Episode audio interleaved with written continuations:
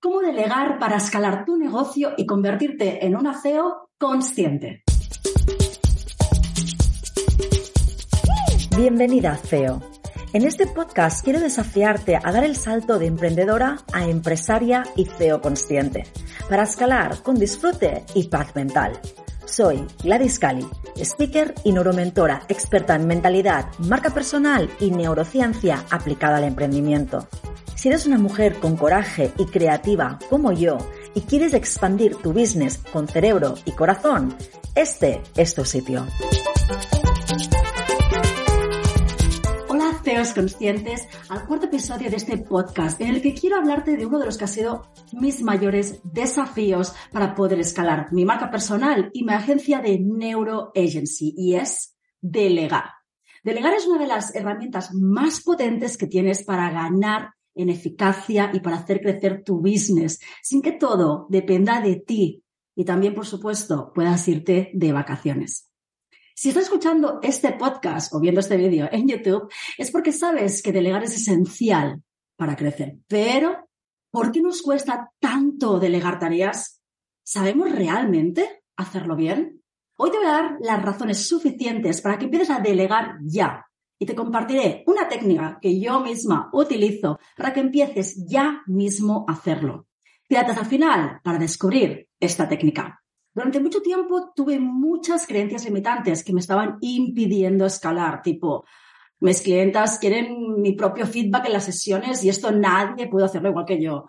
No voy a encontrar a nadie que pueda crear contenido porque, claro, esto es muy personal y nadie va a poder saber mi voz de marca tan bien como yo. Otro es muy difícil encontrar personas comprometidas. O el no quiero embarcarme en contratar a nadie porque esto es muy caro. Todos estos pensamientos, estas creencias, tuve que transformarlas para avanzar.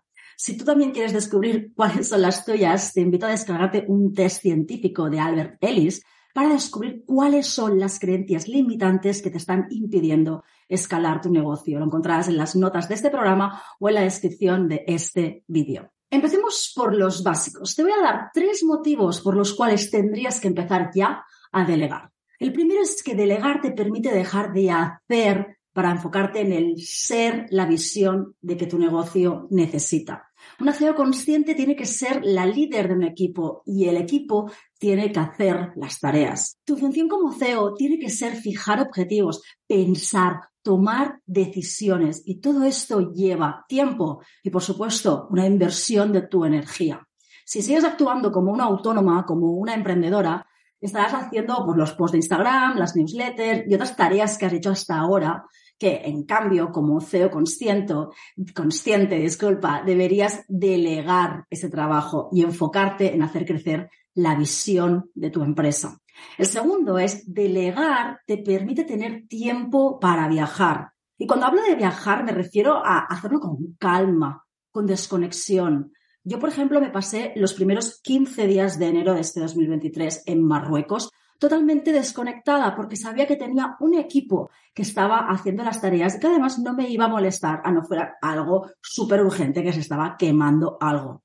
Realmente, después de muchísimo tiempo, fue la primera vez que realmente disfruté de mis vacaciones desconectada, sin estar en la playa abriendo y cerrando mails, poniéndolos en no leído, eh, sin estar entrando en Instagram para ver qué había sucedido, ni tampoco incluso aunque tuviera los posts programados pensando a qué hora tenía que publicarlo y hacer un clic, clic y publicar. Nada, descansé y eso me permitió recuperar mi energía vital y volver a mi negocio con más fuerza, más enfocada y llevando la visión del propósito de NeuroAgency y de Gladys Cali como marca personal hacia adelante. Si no aprendes a hacer esto, nunca vas a poder descansar. Y entiendo que seguramente tu trabajo te encanta como psicóloga, como coach, como formadora. A mí también, me flipa, me encanta. A veces incluso no diferenciamos entre trabajo y disfrute, lo sé, pero para que las decisiones sean 100% efectivas en el crecimiento de tu negocio, tienes que desconectar, tienes que recargar las pilas la batería de tu teléfono. No puedes hacerlo todo tú. El tercero es que delegar te permite escalar y crecer. Está claro que si sigues haciéndolo todo a lo Juan Palomo, llega un punto que tocas tu propio techo de cristal. Y no me refiero al techo de cristal del patriarcado, sino el que te has creado tú mismo. Y hay un recurso mundial que tenemos todos por igual. Seas rico o pobre, seas mujer o hombre, vivas en Barcelona o en la Conchinchina. Y es el tiempo. Todos tenemos 24 horas al día siete días a la semana.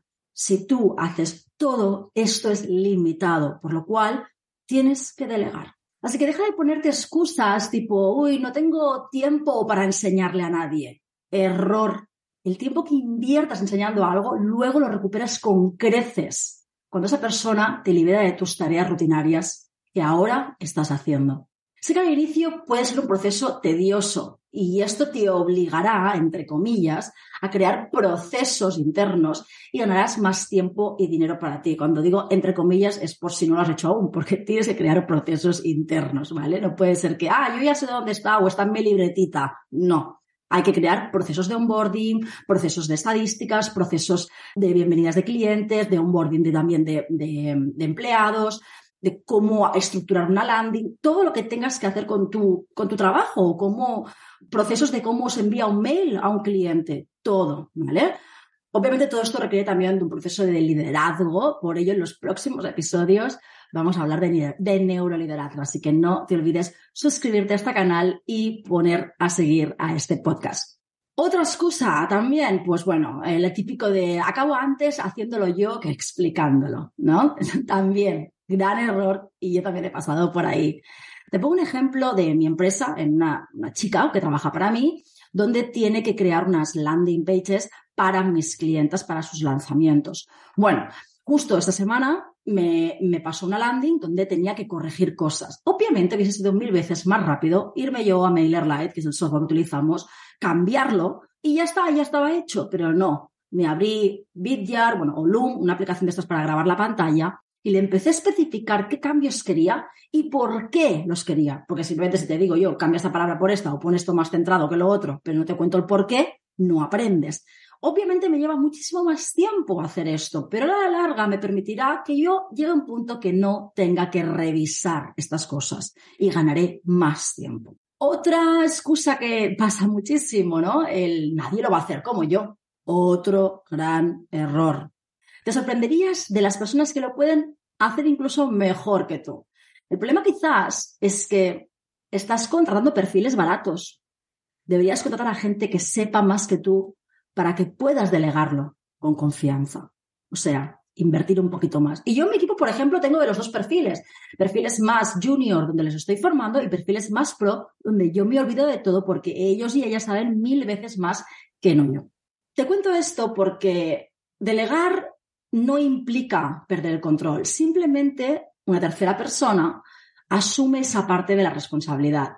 Yo personalmente soy una líder que no me gusta hacer nada micromanagement, micromanagement. ¿Qué es el micromanagement? Es cuando estás muy pendiente de todas las tareas que hace tu equipo, les pides una actualización en todo momento, en definitiva, que quieres llevar el control de todo. Yo prefiero delegar y confiar. Gran verbo. Pero ojo, esto no significa que te desentiendas del proyecto, la tarea. Recuerda que al final tú eres la líder, a no ser que pongas eh, pues otra persona como líder del proyecto en cabeza de un proyecto en específico. ¿Ok? Como he dicho, de esto hablaremos en los próximos episodios cuando hable de neuroliderazgo. Así que si no te quieres perder nada, te invito a suscribirte al podcast de Spotify o YouTube donde estés consumiendo este contenido. Y bien, ahora que tenemos claros los beneficios de delegar, llega la siguiente pregunta, que es, ¿qué se puede delegar? Pues bueno, dependerá de tu área de genialidad, de los proyectos que estés desarrollando, de tus talentos, de lo que no se te dé bien hacer o lo que no te gusta hacer o incluso aquello que quizás sí que sabes hacer, pero ha llegado el momento de soltar para crecer.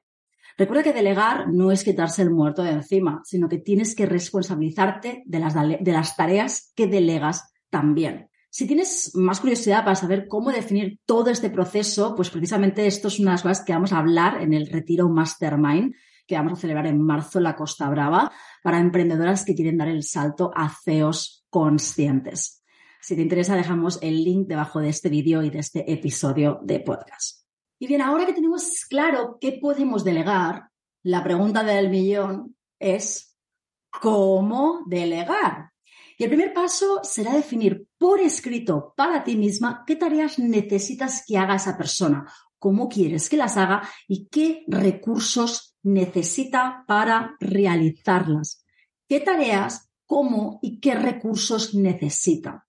El segundo paso será delegar lo antes posible, incluso antes de que la tarea surja, para que luego no tengas que ir a contrarreloj buscando a alguien corriendo, ¿vale? Por ello, un CEO consciente siempre va un paso por delante. Y como dice Peter Drucker, es que la planificación a largo plazo no es pensar en decisiones futuras, sino en el futuro de las decisiones presentes. Cuando finalmente delegues, da toda la información posible a esa persona, que no quede nada en el típico, es que pensaba que yo, tú, cuándo, cómo, a problemas de comunicación interna, ¿vale? Explica a la persona elegida no solo lo que tiene que hacer, sino también cómo esperas que sea el resultado y si hay alguna manera particular en la que te gusta hacer las cosas, ¿vale? Y si, por supuesto, ese perfil es más junior, pues le tendrás que mentorizar y explicarle cómo hacerlo, ¿vale? Así que también ten paciencia. Acepta que si has elegido un perfil junior, pues tendrás que invertir más tiempo para mentorizar y deformar. No te desesperes, ten paciencia y usa una pregunta mágica que hago cuando algo, pues a lo mejor no está yendo bien. En vez de echarle la culpa de no has hecho esto, no has hecho lo otro, es cómo te puedo ayudar para hacer que tu trabajo sea más efectivo. Siempre el cómo te puedo ayudar a que puedas trabajar mejor. Siempre que veas esta posición de que tú estás predispuesta a ayudarle y no le estás echando la culpa. De esa manera, la otra persona no lo ve como un ataque a un error que haya podido suceder, sino que tú estás allí para ayudarle a ser mejor profesional y a crecer juntos y crecer juntas. También es importante que revises de manera periódica lo que tienes que delegar o lo que has delegado. Y esto no quiere decir que tienes que hacer micromanagement, pero sí que tienes que responsabilizarte de lo que delegas, como bien comentaba antes. Recuerda, por supuesto, siempre dar feedback a la persona que le has delegado la tarea o proyecto en sí. El feedback, si se sabe usar, es una de las herramientas más poderosas de crecimiento de empresas. El problema es que solo se suele dar pues, feedback negativo o casi nunca positivo y de la misma manera tampoco se sabe dar un feedback constructivo. Y esto es algo que aprendí mucho cuando trabajé como líder, cuando trabajaba para Apple. Esto, bueno, lo llevo en el ADN, en aprender a dar feedbacks. Incluso así, día a día sigo practicando e intentando ser mejor para ser una mejor líder de mi equipo como CEO consciente. De esto también hablaremos en los próximos episodios y también en el Mastermind Retiro que hacemos presencialmente. Y ya para ir terminando, te voy a dar una técnica probada que yo misma uso para delegar.